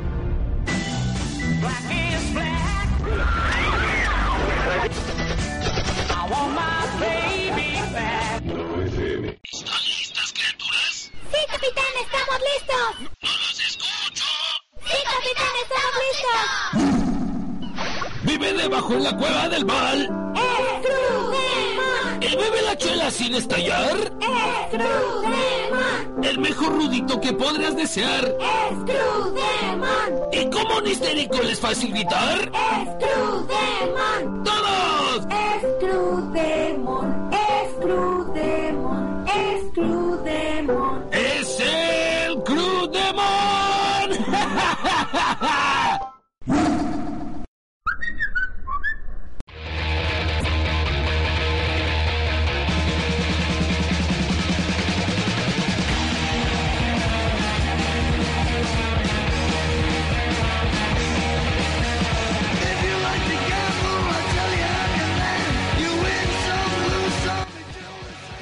Platicando con don Carlos Hernández.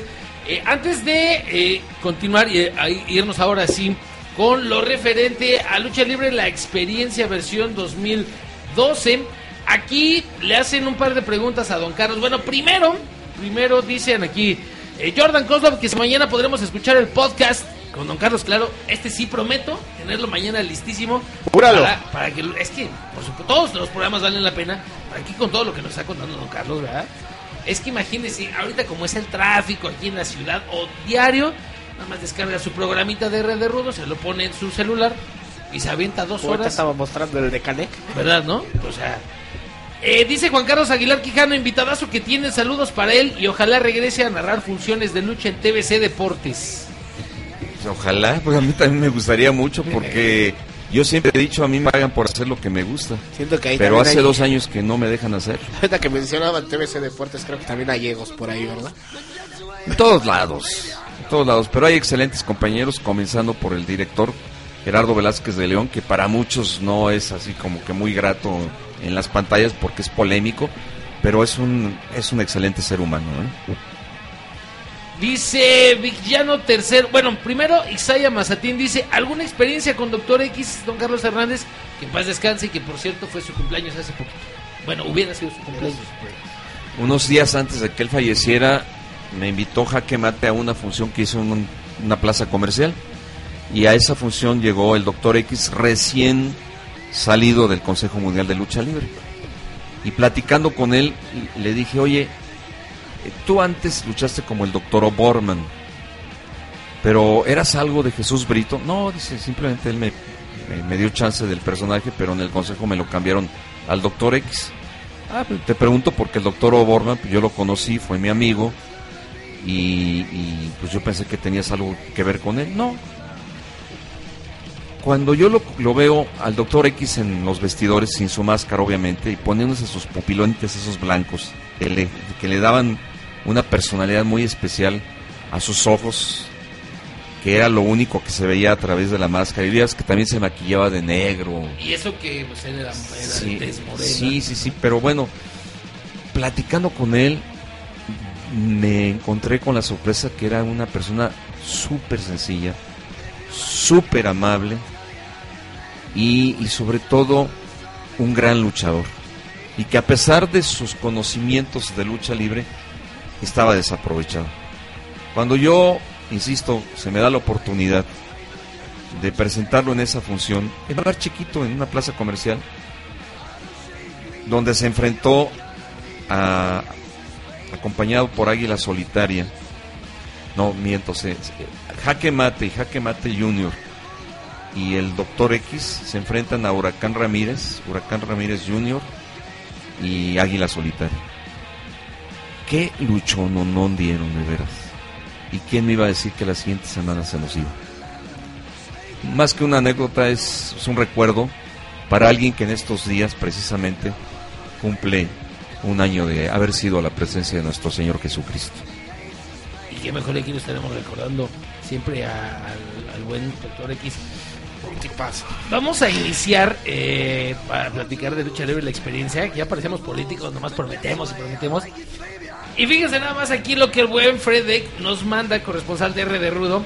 Y va- vamos a iniciar con esta entrevista y vamos a platicarla aquí en la mesa, empezando para ver qué, qué opina don Carlitos. Un amigo de R de Rudo, el famosísimo monje. Dinos, ¿qué opinas? ¿Cuáles son tus expectativas para esta Expo Lucha? Mira, yo creo que, primero que nada, saludar a toda la raza de R de Rudo. Compadre Crudemon, Crudelito, aquí estás con, con un compañero más también del medio. Y pues bueno, invitarlos a esta, a esta magno- magna función, como dirían, pero es un magno evento, que es este, donde nos reunimos amigos, compañeros, reporteros, todo es medio luchístico para, para hacer más grande cada día la lucha libre mexicana creo que invitar también a la gente que venga y que realmente sepa que la lucha libre mexicana es la mejor. Ok, eh, queremos saber si para esta edición eh, nos prometen también un espectáculo como el de Nuevo Aluche, no sé si puedas bailar o cantar o hacer algo para hacer competencia, porque pues, yo creo que la tienes un poco complicada este Pues mira, primeramente a ver si nos dejan hablar en tele, porque en radio y radio por internet este, sí hablamos, eh, pero más que nada invitar a la gente que venga, que venga a este magno evento, eh, donde va a encontrar desde para chiquitos de 2, 3, 4, 5, 6 años, hasta para adultos de 30 para arriba. eh, algo que pueda hacer, puedas cantar, puedas hacer algo para hacer de competencia, Luis. Pues mira, canto nada más en privado y a las nenas nada más. Pero sí, con gusto cuando diga el cruremo, oye, este, vamos a hacer algo a beneficio de, con gusto hablaré, cantaré y bailaré si ustedes quieren. Muchas gracias, mujer. Oye, Hugo, Cruelio, ya saquen las chelas, cabrones.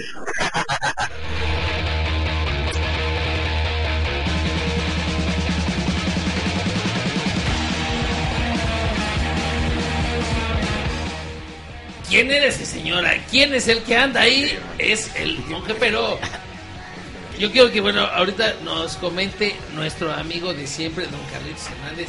Fíjese hasta dónde vino a aparecer el monje. Hijo, bueno, yo qué te puedo decir, mira, mejor me quedo callado. No, y me quedo callado porque él no habla en televisión y aquí... Aquí lo hicimos hablar. Y, y dice, y dice que no, que él casi no habla. Y, es que habla hasta por los codos. La, la Mejor primera me vez que vino R de Rudo fue cuando habló. Dice, y todavía tiene el descaro de decir ahorita que todavía le faltó decir el vinito de consagrar. Antes de irnos con la próxima entrevista, que es eh, precisamente con Tinieblas, para comentarla, quiero que también nos, nos ayude a, co- a comentarla. Regresar a comentar lo que se dijo, obviamente, ya en la lucha libre la experiencia. Y mandarle un gran saludo a un gran amigo, un gran camarada, y quien, por cierto, es uno de los principales culpables que R de Rudo está a punto de cumplir cinco años, al buen Gustavo Gamboa. Le mando un saludo, nos está escuchando. Es un, a un camarada a quien yo le tengo mucho aprecio, porque confío en esto que estamos haciendo ahorita y que pues espero que, que todavía siga. Pues muchas felicidades para este camarada que tuvo esa visión y que gracias a él, pero sobre todo gracias a Dios, tenemos este programa tan ameno. No, me don Carlitos, vamos a escuchar a Don Tinieblas y que usted nos diga, a ver, qué es lo que nos Gran leyenda tinieblas para el programa R de Rudo. ¿cuáles son las expectativas que tiene para la edición de este año de Lucha Libre Experiencia? ¿Y qué se puede esperar del público este? Pues va a haber muchas novedades, mucho, eh, muchas cosas tan increíbles que, algunos compañeros van a llevar para que tengan como recuerdo eh, todos los fans de la lucha libre. Los stands van a estar de, lujo. Creo que el público pues se va a pasar un día increíble. Viene mucha gente del extranjero, viene mucha gente del interior de la República y los grandes aficionados de aquí del Distrito Federal y, y las funciones de lucha libre que va a haber entre viernes, sábado y domingo. Creo que se van a llevar una bonita este, experiencia e impresión y un bonito recuerdo para los que lleguen a comprar algo. Creo que todos mis compañeros están muy a gusto por, por esto, porque pues para que los vean la gente, porque no es pocas las veces que los ven, digamos, en este sentido, ¿no? Porque ahí pueden platicar con ellos, pueden sacarse la fotografía, porque en las funciones de lucha a veces es un poco difícil convivir con el ídolo. Villas, háblanos de este nuevo Aluche, cómo, cómo dio su encuentro, eh, qué piensan de las nuevas generaciones de niños tal vez que vayan a verlo ahora. Bueno, lo que pasa es que este es el hijo de la lucha, el primero que tuve. Entonces él se fue a los Estados Unidos, fue a prepararse sobre una, una carrera que él, él está haciendo y, este, y aprendió baile. Ya cuando llegó acá, ya me dice, mire, sé hacer esto, me encantó cómo, cómo lo hace. Y qué bueno, porque pues eh, trae lucha para mucho tiempo, eh, yo he presentado uno que otro lucha, pero sinceramente no le han, no, no han llenado el, el, el- lugar de lo que es la lucha verdaderamente. Tuve uno, un chaparrito, pero desafortunadamente me salió muy mal, muy incumplido con los lugares donde yo iba, eh, me salió borrachín y lo- yo lo despedí en ese sentido. Eh, se llama eh, Antonio Gaitán, lo digo para que lo escuchen, eh, si que me escucha. Y hay otro que también no me dio, no me dio ancho, yo me esperaba que él ya estaba por venir y llegó y aquí está. Eh, ¿Cómo te sientes en este momento de tu carrera? Sabemos que, bueno, te estaba anunciando con anterioridad eh, una gira de retiro. Eh, ahora con, bueno, este nuevo proyecto, este nuevo Aluche, eh, te han anunciado como embajador de Lucha Libre de Experiencia. Eh, ¿Cómo te sientes en este momento y qué es lo que viene ahora? Bueno, mira, yo estoy por realizar una gira para, para septiembre y unas cuantas luchas de, en toda la República Mexicana. Bueno, no en todas, sino en parte, eh, porque lo anuncié hace un año atrás, pero desafortunadamente eh, la violencia que ha imperado en nuestro país se han tenido que cerrar arenas y no nos han permitido llegar a esos lugares.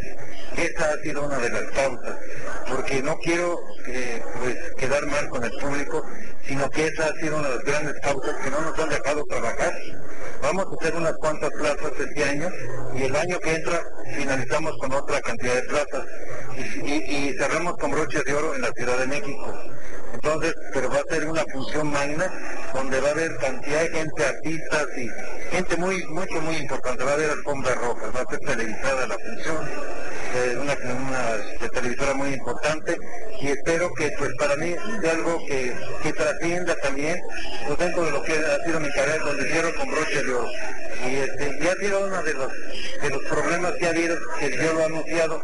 Y todavía sigo luchando porque me voy a los Estados Unidos. Yo lucho cuatro, cinco, seis veces al mes. Ya no lucho como antes, que eran 20 veces o más.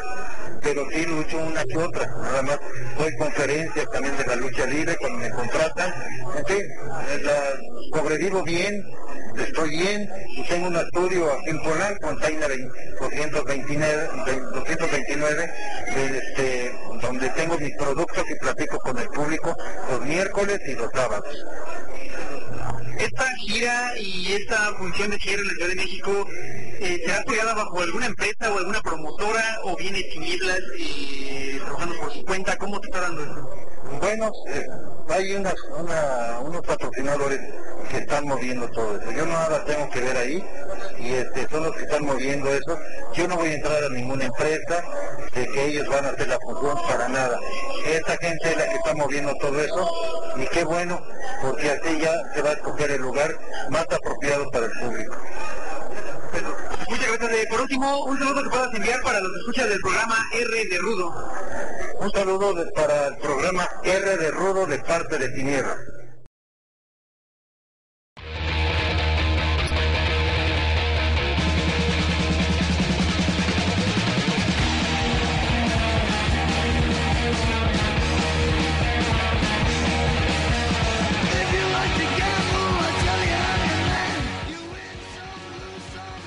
Cuéntenos.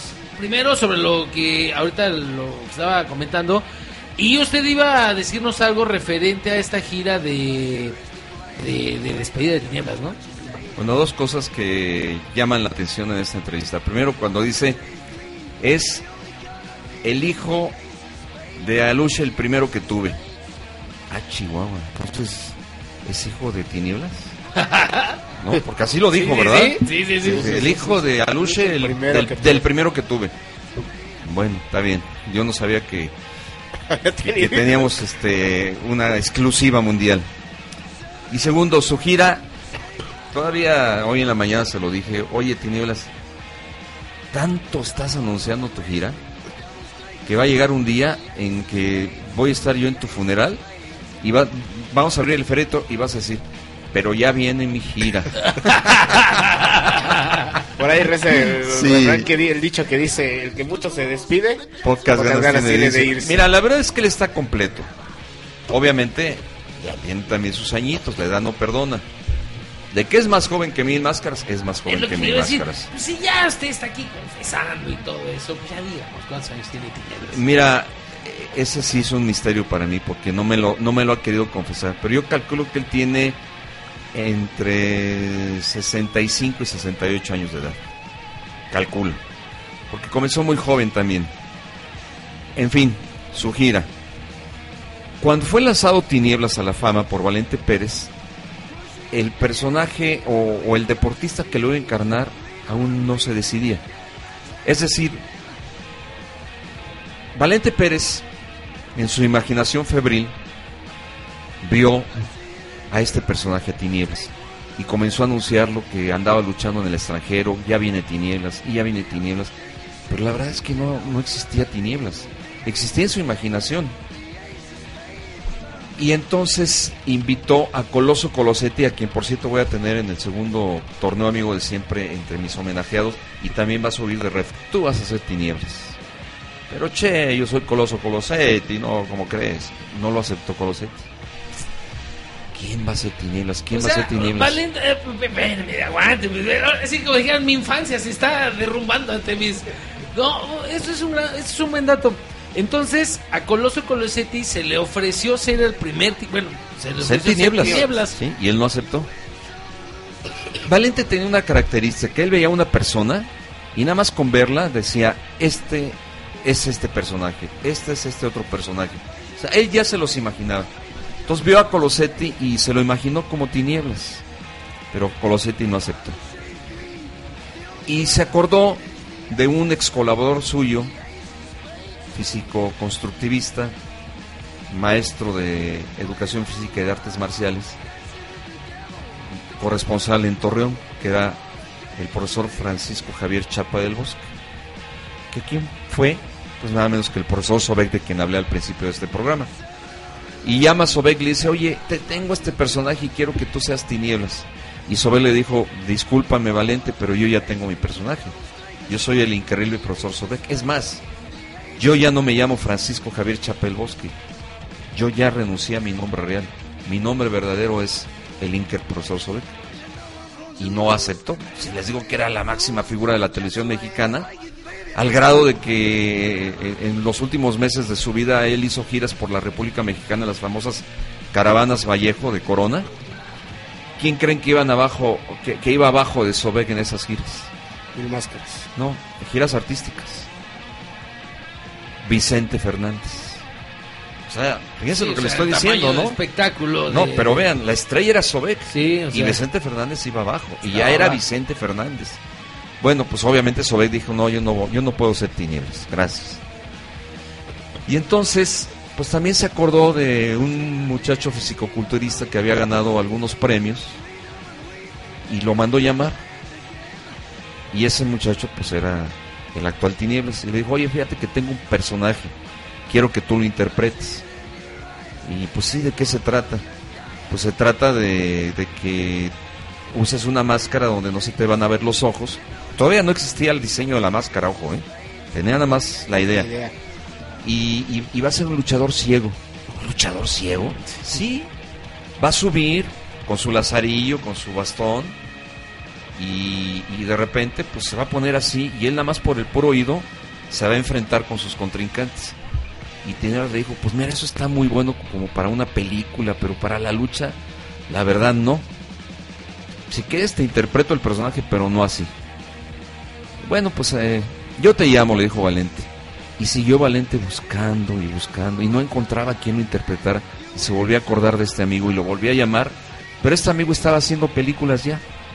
Una de ellas incluso en Acapulco, norteamericana, al lado nada más y nada menos que de... Es que, es que de veras yo... Se llama El Alférez Pulver, en español el título es El Marinero Valiente y uno de los actores que trabaja en esa película es Jack Nicholson. Y ahí Tinieblas, sin ser Tinieblas todavía, tiene un diálogo y aparece sin máscara. O sea, si ustedes por ahí se encuentran esa película y, y- y ¿Cuál nos logran, logran El Alférez Pulver o Marinero Valiente, 1966. Trabajan entre otros Jack Nicholson. Bueno, ahí trabaja Tinieblas sin. En fin, ya estaba haciendo cine mexicano, ya estaba haciendo cine internacional, ya estaba muy metido en el cine. eh, ya le habían ofrecido un estelar incluso. Es más, si él no hubiera sido Tinieblas, eh, estaría al nivel de un Rogelio Guerra, con quien empezó la carrera artística. Pero cuando Valente lo manda a llamar, una noche le llama como a las 12 de la noche. Vente para acá. Valente, ya estoy dormido. Vente para acá, ya tengo tu personaje. Y llega y le pone tres máscaras. ¿Cuál de las tres te gustan? Los diseños, ¿no? No, pues esta. Obviamente, pues la que, el diseño actual. Esta me gusta. Y dice, bueno, pues ya, nada más que te voy a decir una cosa. O te la pones o se la doy a otro. Porque ya llevo dos años publicitando que ahí viene Tinieblas, ahí viene Tinieblas y nada que viene. Y ahora ya tenemos dos años que ya se va Tinieblas, ya se va Tinieblas y nada Ya que, que se va. va. ¿No? O como decía José Alfredo Jiménez, estás que te vas y te vas y no te has Y ido. no te has ido. Pues, tristemente, tenemos que terminar este programa, pero no nos podemos ir porque también lo prometimos por todo. Eh, lo del Consejo Mundial. ¿Por qué no va a ir el Consejo Mundial de Lucha Libre a Expo Lucha Libre, la experiencia 2012, a celebrarse eh, a mediados de agosto? Por algo que dije hace rato de Canek. Soberbia. Simple y sencillamente soberbia. Consejo Mundial de Lucha Libre no quiere entender, y al decir consejo me refiero a su, a su dueño, a su, o a la figura visible de los dueños, porque es la familia Luterot. Paco Alonso no quiere bajarse de la nube en la que se encuentra. A él no le interesa la lucha libre. A él no le gusta la lucha libre. Él simple y sencillamente la ha tomado como un negocio que le está produciendo por la parte publicitaria, más no por la parte taquilla. Si él buscara taquilla, la tendría, no la tiene. Y la prueba está que van ya muchos años en que no volvemos a tener aquellos grandes llenazos tradicionales que se daban, para no ir más lejos, en sus funciones de aniversario. Hoy el vocero, Jacobo Moret, mi amigo de siempre, hijo de un gran amigo mío, en paz descanse, del mismo nombre, dijo muy elegante y diplomáticamente que no porque no, compa- no compatibilizaban las agendas del Consejo con las de la... No, es, esa fue una salida muy elegante. La verdad es que esta ocasión la Expo no tiene la posibilidad económica, por las circunstancias que está viviendo el país en general, de pagar funciones.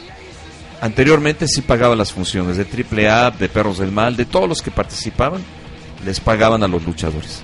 Hoy les dijo, señores, ¿quieren ustedes seguir participando en Expo Lucha Libre la experiencia, sexta edición? Pueden hacerlo, tienen los stands sin costo, pero no les vamos a pagar sus luchas. AAA aceptó, Perros del Mal aceptaron, IWRG. IWRG, Full, Federación Universal de Lucha Libre con Tinieblas Junior aceptó, todos menos el Consejo, por soberbia. Pues ahí está, estimado don Carlos. Eh, tenemos que hacer esto muy más, seguido. Tristemente tenemos que despedirnos. Algo más con lo que quiere usted este, terminar. Además, por supuesto, la invitación para el próximo 11 de agosto, que lo estaremos informando aquí en RD Rudo. Pues ese día, como les decíamos, el homenaje a Valente Pérez, la mayoría de sus personajes presentes, los enmascarados, todos se van a quitar la máscara. Obviamente los que ya la perdieron van a mostrar una vez más su rostro al aire, los que no la han perdido pues van abajo van a tener otra, pero esas máscaras van a estar autografiadas y van a tener un certificado de autenticidad y van a ser subastadas. Desde este momento se abre la subasta. Las máscaras de mil máscaras, de tinieblas, de dos caras, de Canek, eh, parten de un precio de cuatro mil pesos. Las otras máscaras parten de un precio de mil pesos. Y al mejor postor se le dará ese día en la Arena López Mateos o poseo para que lo que se recaude vaya a una obra altruista. Pues ahí está, manténganse informados, mi estimado Hugo. ¿Algo más que quieras tú comentar? Hablé mucho, ¿verdad? Oh, qué bárbaro. no, la verdad es que estuve muy, muy atento a todo lo que se decía. Uno de los programas que más, más me ha gustado, brother. Y antes de irme, y antes de que se acabe el tiempo, yo sí le quiero preguntar al señor Carlos, ¿usted cree que un máscara contra máscara, Atlantis y Último Guerrero volverían a llenar el consejo? Bueno, la Arena México. Sí, si lo hacen con mucha lógica, pero si lo hacen de la noche a la mañana, no.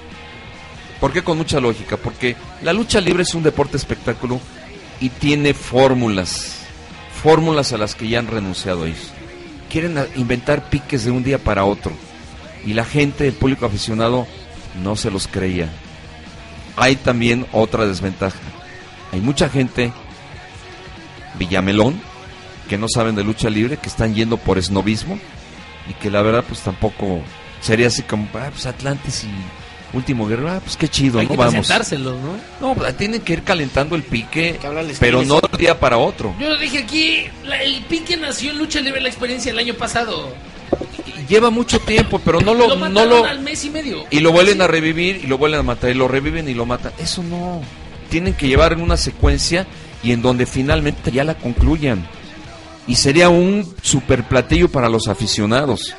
Yo siento que sí se podría llenar la Arena México con ese con ese cartel, porque cualquiera de las dos máscaras que caiga es una máscara grande. Palabras de Don Carlos Una máscara enorme. Vámonos ya, mi estimado Hugo. Se quedan con el monstruo de los programas de rock, Roxila Rocksuki. Este fue R de Rudo 300, ¿qué? 385, si no me 385. equivoco. Y mira que no vine a dos. Y ya estamos listos para eh, la cobertura de Triple Manía, para la cobertura de Lucha Libre en la Experiencia, El 11. allá en López Mateos. Y por supuesto, el 11 estaremos ahí. Que ha causado gran revuelo. Con el amigo de siempre. Un placer, don Carlos, la verdad. Créame que yo no sé qué eh, tal lo hayan disfrutado la- las criaturas nocturnas que nos escucharon, pero nosotros aquí estuvimos fantástico. Tres cosas, si me permites, para despedirme de tu amable público radio escucha, inter escucha. Uno, gracias a Dios por haberme permitido estar con ustedes. Dos, gracias porque me pudo acompañar mi primogénito Adel Suriel, que es mi orgullo. Y tres, chequen en YouTube el video de Aluche bailando. Gracias amigos de siempre. Lo vamos a subir ahí al Facebook R de Rudo, mi estimado Hugo. Vámonos recordándoles a todos ustedes una vez más que la vida sin música y sin lucha libre Sería un error. Nos escuchamos en la próxima caída. ¡Bum!